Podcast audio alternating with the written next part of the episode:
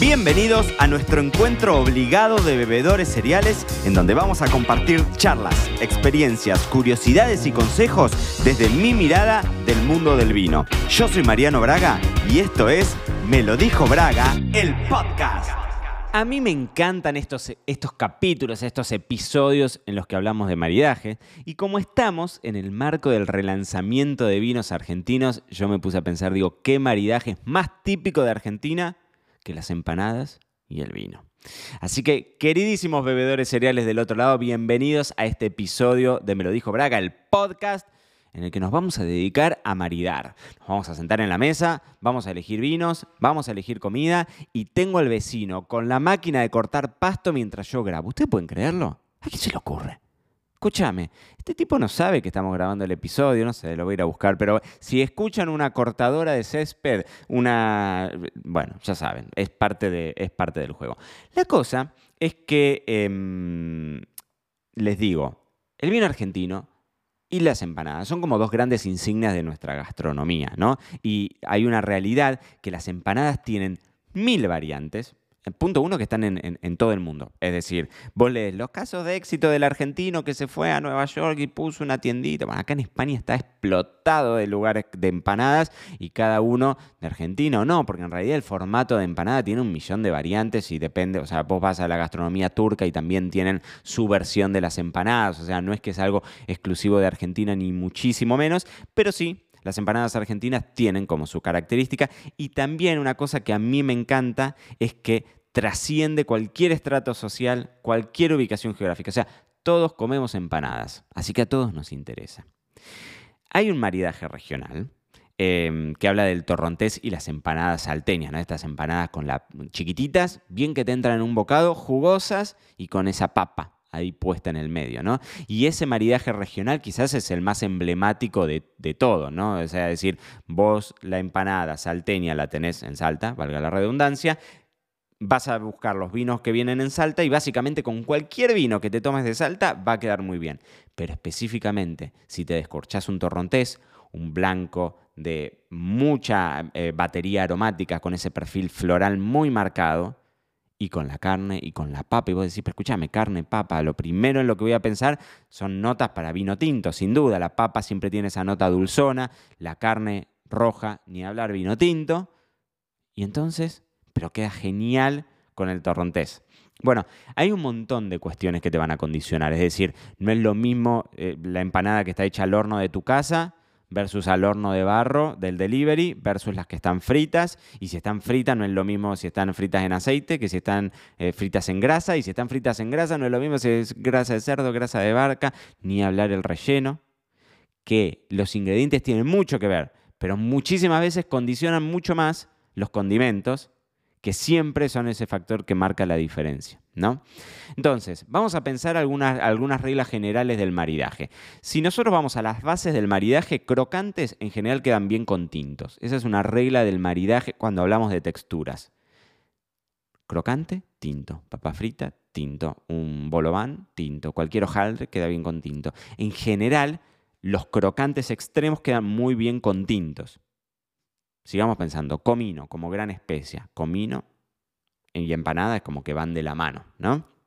Siempre queda mejor con tinto. Entonces, en esos casos, en líneas generales, y acá vamos a arrancar con una generalización burda, pero que nos sirve, con tintos genéricos no vamos a fallarle. Es decir, cuando les digo tintos genéricos, hablo de tintos de precio cómodo, sin gran complejidad, los que encontramos de oferta en el supermercado.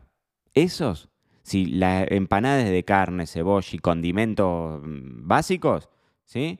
Genial, va perfecto con un vino tinto de precio cómodo de supermercado en oferta. No nos enloquezcamos, no le pidamos gran complejidad. Tenemos platos que son relativamente simples, entonces tampoco nos vamos a ir con un vino súper viejo y con un espumoso quizás vamos a meter la pata. Entonces, si tenés carne, cebolla, condimento, inclusive si tenés alguna variante con cebolla de verdeo, papa, como les decía, con la, mm, empanada salteña, si tenés aceitunas, que tema la aceituna y la pasa de uva yo siempre fui enemigo de las pasas de uvas.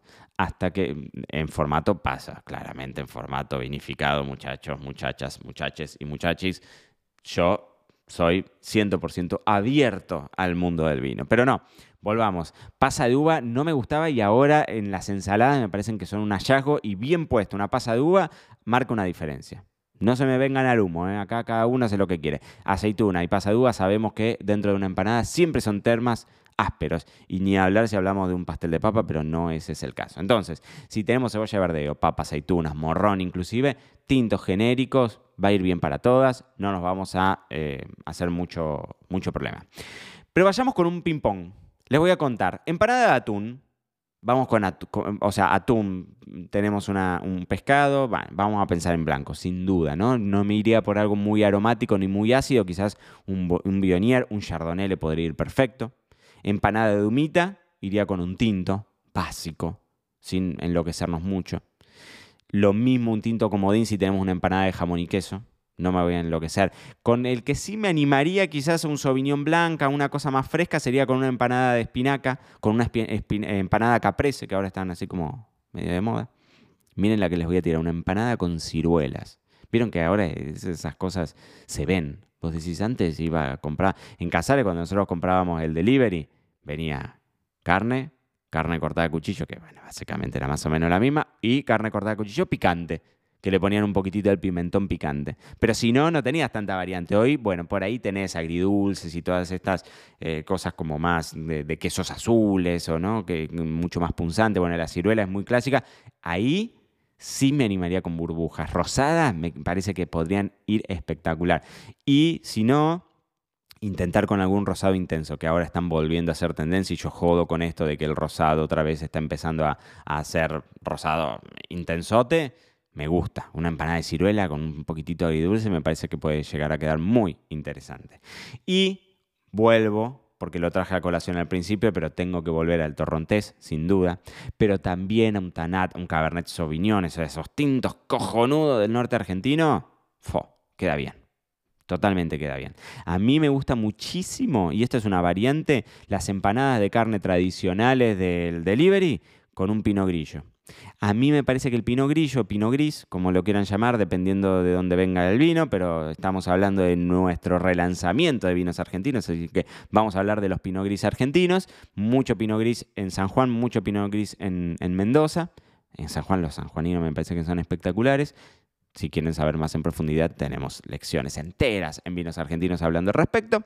Eh, y a mí me encanta cómo queda el pino grillo con, las empanadas porque tiene como ese mix, ¿no? De, al ser una uva rosada, tiene un poquitito más de carácter, pero se vinifica como blanco, entonces tiene la frescura del vino blanco. A mí me gusta mucho. Una última les tiro. Mi vieja hace empanadas de membrillo para el postre. Eso es súper sencillo, no hay una ciencia. O sea, comprar la tapita de empanada, agarrar el dulce de membrillo, lo cortás en cuadradito, lo metes, haces el repulgue, tuc, al horno. Y eso Caliente te digo que es una patada al estómago, pero si las comes fría, son espectaculares. Y esas empanadas dulces de membrillo es una pavada para hacer en sus casas. Hágalo usted misma. Eh, ahí con vino dulce. Un torrontés de cosecha tardía, porque torrontés y membrillo. Torrontés dulce y dulce de membrillo, madre mía querida, lo que es eso, eso es espectacular. Lo mejor que les puede pasar a un postre, queso, membrillo y un torrontés de cosecha tardía. Bueno, Pietro Sorba, que es un, es un eh, es un crítico gastronómico y bueno, un periodista gastronómico muy conocido de Argentina, pero él es italiano, escribió el libro Santa Empanada, que eran 160 recetas de empanadas de Argentina y del mundo. Y en ese momento le invitaron a Flor, en ese momento, le digo, fue el año pasado, le invitaron a Flor, a mi mujer, a participar con dos recetas de Pampa Roja que fueron, fueron muy emblemáticas. Una que era la receta de la empanada frita de mollejas, y eso va muy bien con un vino naranja. Si quieren saber qué es el vino naranja, un par de episodios por atrás estuvimos hablando de, los vinos naranja. Eso queda genial con un vino naranja o con un, algún chardonnay de, de, zona fría, así bien ácido para que corte un poco con la grasa. Me encanta eso. Y teníamos también ahí la receta de empanadas de osobuco, braseado con, cocciones súper largas. Y ahí sí necesitas un tinto como cojonudo, que va a ir bien. Es más, Si vos me mandás un mensaje por Instagram o por mail, me escribís info ese es mi mail. Me escribís y me decís, Mariano, quiero las recetas de Doña Borsani, esas empanadas fritas de molleja de pamparroja que eran la bomba y las empanadas de osobuco que estaban espectaculares. También dos recetas muy clásicas de nuestro restaurante. Vos me escribís y yo te las paso feliz de la vida para que vos hagas tus maridajes y después me cuentes. Dicho esto, bebedor cereal queridísimo y de mi corazón, recordá que estamos con el relanzamiento de vinos argentinos, que es mi curso preferido en la plataforma. Un curso espectacular que lo dimos vuelta completamente, lo lanzamos en 2014 y lo dimos vuelta este año para renovarlo 100%, cambiamos toda la estructura, cambiamos todos los contenidos, ampliamos un montón toda la parte geográfica de, regiones y demás, pero vas a encontrar ahí una cantidad infinita de recomendaciones mías de vinos que me gustan, de vinos que compro, de vinos que te recomiendo, de esas bodegas y de esos enólogos que marcan tendencia, que son los enólogos que tenés que conocer, los vinos que tenés que probar para conocer qué es de lo último que se está hablando eh, en Argentina. Así que acá mismo, acá abajo, te voy a dejar el link para que le des clic.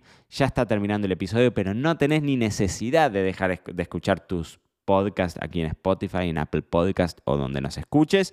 Eh, y tenés ahí toda la información para de una vez desnudar por completo. Le sacamos la ropa de punta a punta, desde el viñedo más alto del mundo que lo tenemos en Jujuy hasta los viñedos más nuevos de Argentina que los tenemos en Chubut, en todo ese recorrido pasando por Córdoba, por provincia de Buenos Aires, por lugares recónditos de la Argentina que tiene vinos espectaculares y que tenemos que conocer como grandes bebedores cereales. Así que tenés acá el link abajo, lo pinchás mientras escuchás el podcast y te metes de lleno en el mundo de los vinos argentinos. En el mientras tanto, recordá que si querés las recetas, me escribís y yo te las paso.